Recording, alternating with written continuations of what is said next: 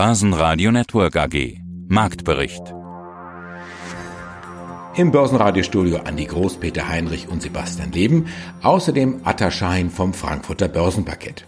Heute für Sie im Programm zu den Zahlen von STS, MBB, Frequentis und Gerresheimer, die jeweiligen Vorstände und Firmenvertreter.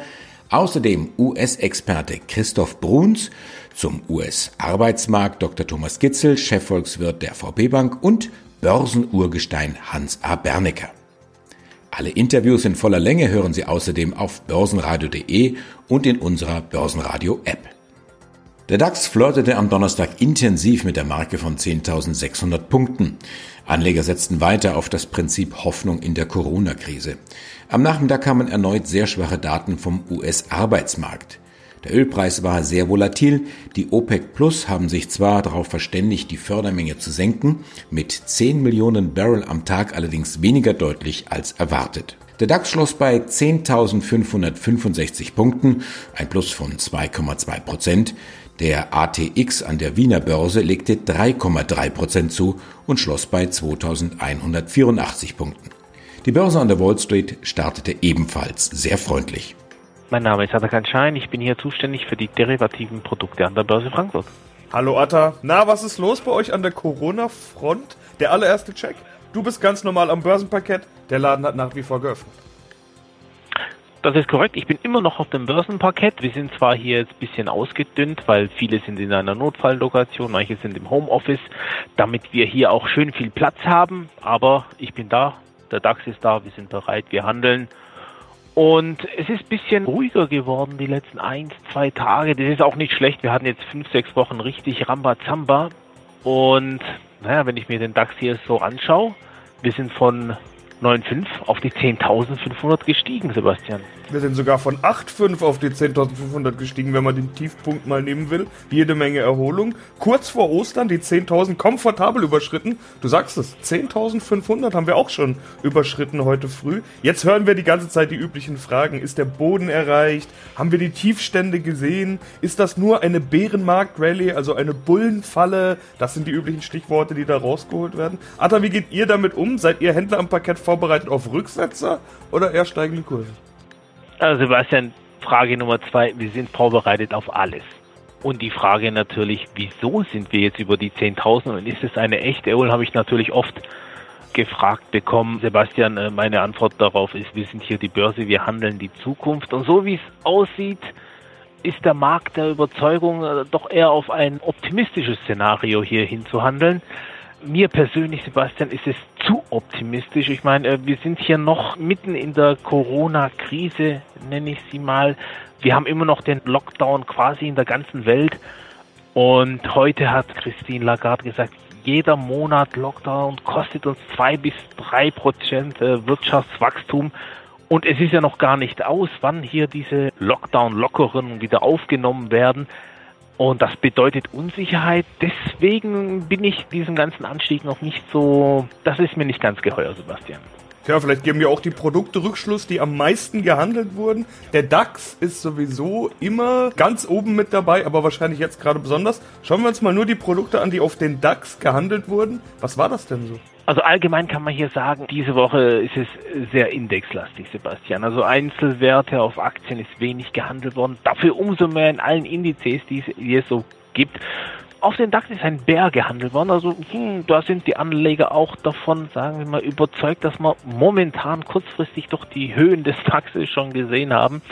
Interessanterweise weitere Bären sind gehandelt worden auf den S&P 500 und auf den Dow Jones.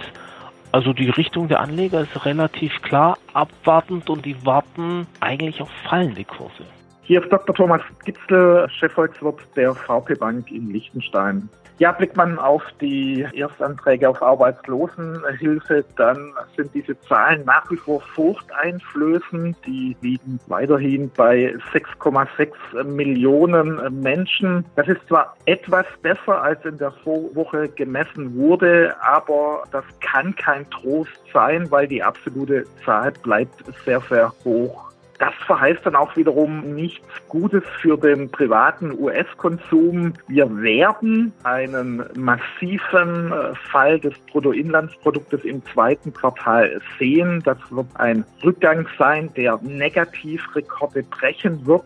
Hier kommen dann auch natürlich die ganzen Eindämmungsmaßnahmen zum Ausdruck. An den Märkten haben die US-Arbeitsmarktzahlen für keine größere negative Auswirkung gesorgt. Hintergrund war, dass in etwa zeitgleich die US-Notenbank Fed ein neues Kaufprogramm vorgestellt hat. Es gibt neue Kreditlinien in billionenschwerem Umfang und das hat dann die Märkte auch wieder beruhigt.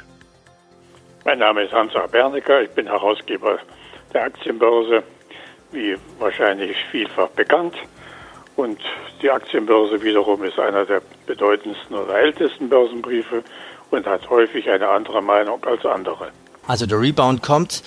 Welche Aktien kaufen Sie denn jetzt schon ein? Würden Sie eine Lufthansa kaufen, die ja vermutlich verstaatlicht werden muss? Aktienkurse billig, also in zwei, drei Jahren fliegen die ja wieder wahrscheinlich gute Gewinne ein. Seit zehn Tagen schreibe ich immer das Gleiche und sage immer das Gleiche. Ich habe gesagt, wir stehen in einem Supermarkt. Alle Anleger in Deutschland, wir beschränken das jetzt bitte auf Deutschland, alle Anleger, und selbst wenn er nur 100 Euro in der Tasche hat, kann sich jetzt im Moment seit diesem Ausverkauf wie im Supermarkt fühlen und kann alles kaufen, was er will, zum halben Preis. Ob nun Adidas oder Puma oder Wirecard oder was auch immer Sie wollen, kriegen Sie grob gerechnet zum halben Preis. Das hat es noch nie gegeben. Und das ist die Besonderheit. Deshalb sage ich nochmal, das können Sie auch in der Aktienbörse dieser Woche lesen, Sie können sich bedienen, wie Sie wollen. Jede Aktie im Schnitt hat rund zwischen 25 und 50 Prozent verloren. Grober Schnitt sagen wir 35. Und jede dieser Aktien wird sich in den kommenden 15 bis 18 Monate um mindestens 50 Prozent erholen. Inzwischen haben wir ja schon die Hälfte aufgeholt, allein in den letzten zehn Tagen gegenüber dem Ausverkauf. Dr. Christoph Bruns, Fondsmanager und Vorstand Lois AG Frankfurt. Herr Bruns, jetzt haben wir schon wieder eine Art Hosse gesehen. Auf Schlusskursbasis vom Dow Jones von fast 30 Prozent, beim DAX plus 22 Prozent war das der kürzeste Crash aller Zeiten. Wie gewaltig ist denn das Potenzial, das vor uns liegt? Ja, es sieht fast so aus, Herr Heinrich. Man reibt sich schon etwas die Augen über die Entwicklung dieser Zeiten. Wir sind ja in der Tat in gewissen Ausnahmesituationen gelandet. Also zunächst mal zur Kurzfristhistorie. Da war es so, wir hatten einen Crash. Es gibt gute Gründe, warum wir in diese Lage geraten sind. Es gibt eine Pandemie, die hatte niemand auf dem Radarschirm Anfang des Jahres. Das wird ja weithin bekannt sein. So, die Aktienkurse sind entsprechend gefallen. Nicht übrigens, weil Aktien zu teuer gewesen wären, sondern Aktienmärkte sind nun mal der Seismograph für ökonomische Störungen. Nun, soweit so gut, das hatte seine gute Ordnung. Dann aber, nachdem klar wurde, jawohl, die Länder sind in großen Schwierigkeiten, die Wirtschaft steht zum Teil still, wird dann auch klar, der Aktienmarkt schaut immer nach vorne und sobald er am Tunnel, der zwar dunkel ist, Licht erkennt, will er dann auch nach vorne preschen und kann dann wieder quasi normale Zeiten ungefähr einpreisen. Und scheinbar haben wir das schon längst bekommen.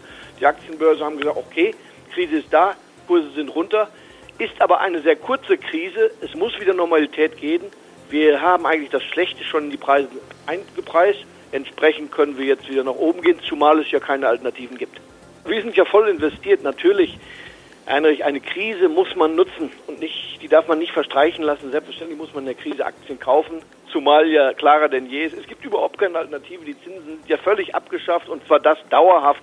Da können wir nicht mehr zurück zu alten Zinsniveaus kommen. Das, das können wir abhaken. Aber hier hat Herr Bennecker nicht völlig recht, sondern erstens, der Kluge wählt auch im Supermarkt. Er geht ja nicht mit Augenklappen vor und greift einfach ins Regal, sondern er kauft dort, was besonders schmackhaft ist und möglicherweise auch noch im Sonderangebot. Zweitens, er wird sich nicht auf Deutschland beschränken, sondern andere Mütter haben immer auch schöne Töchter und es sind ja nicht nur die Aktien in Deutschland gefallen.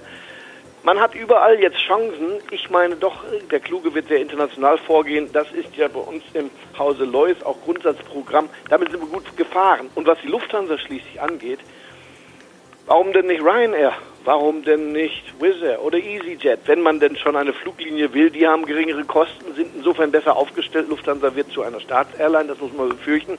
Wir haben auch in anderen Teilen der Welt Fluglinien, denken Sie mal vielleicht an Southwest in den Vereinigten Staaten. Also da könnte man manches machen. Ob es allerdings Fluglinien sein müssen, ist ja eine ganz andere Frage. Guten Tag, mein Name ist Andreas Becker, CEO der STS Group. Sheet, Modeling, Compound, Kunststoff, Spritzguss und Akustik-Spezialproduktion. Heute geht es ja eigentlich um die endgültigen Jahreszahlen 2019. Sie sind ein Systemlieferant für die Automobil- und Nutzfahrzeugindustrie. Sie beliefern die Top 7 der Branche. Jahreszahlen 2019, ja, aber eigentlich geht es doch um die Corona-Frage und die Corona-Folgen und was ist nach Corona.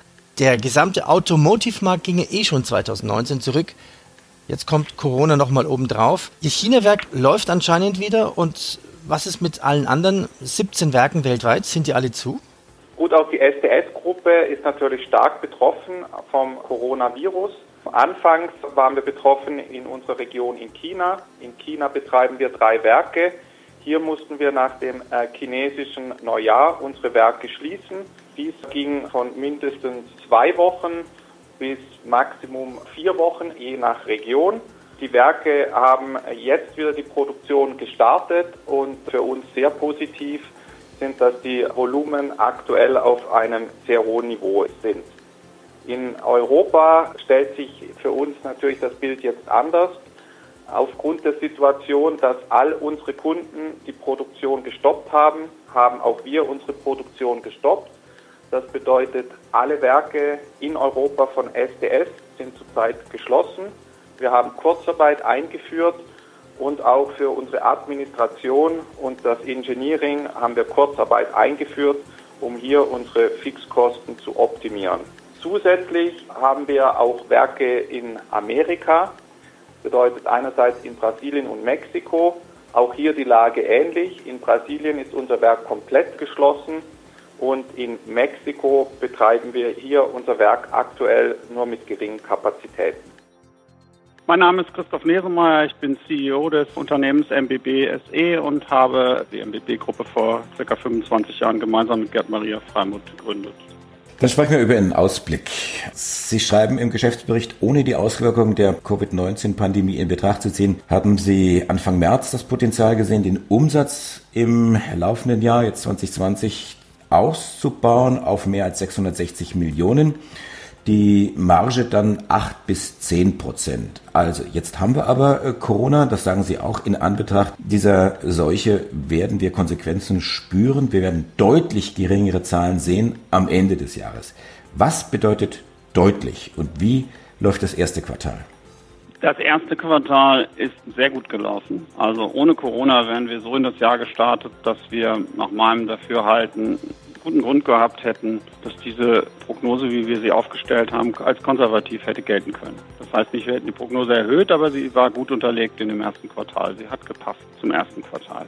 Also erstes Quartal bitte so lange, bis die ersten Effekte Corona deutlich wurden. Ab 23. März haben wir, sage ich mal, die ersten Betriebe abgestellt. Von daher war fast das ganze erste Quartal unbeeinflusst. Das ist das erste Quartal. Was den Einfluss von Corona auf diese Zahlen angeht, kann ich heute keine Aussage machen. Sonst würden wir sie tun, aber es ist einfach sehr schwer. Ich kann nur so weit sagen, dass ich persönlich davon überzeugt bin, dass mit diesen wesentlichen Aspekten, also ausreichende Liquiditätsaufstellung, diversifiziertes Portfolio mit einem Schwerpunkt in Unternehmensbereichen, die vielleicht weniger von Corona betroffen sind, dass das eine unterdurchschnittliche Betroffenheit der MBB durch diese Krise hervorbringen sollte per Saldo. Das ist meine Perspektive. Ob das jetzt ein Umsatzrückgang von 5% oder 15% ist, kann ich zum jetzigen Zeitpunkt wirklich nicht sagen. Ich persönlich bin von Haus aus Optimist und glaube halt, dass wir die Wirtschaft wieder anfahren. Ich glaube, dass wir in Deutschland, das ist aber eine persönliche Meinung, vielleicht einen Großteil dieser ersten Welle gesehen haben und dass wir wieder ans Netz gehen können nach Ostern. Wenn wir wieder ans Netz gehen können, dann haben wir einige Bereiche, die sind nicht von globaler Nachfrage abhängig. Das ist wieder erneut Vorwerk, das ist die DTS, das ist die Hanke. Das sind eher lokale Nachfragen, vielleicht auch die PT Formpolster mit den Matratzen. die also nicht davon abhängig sind, dass in Amerika oder China das Geschäft äh, wieder floriert.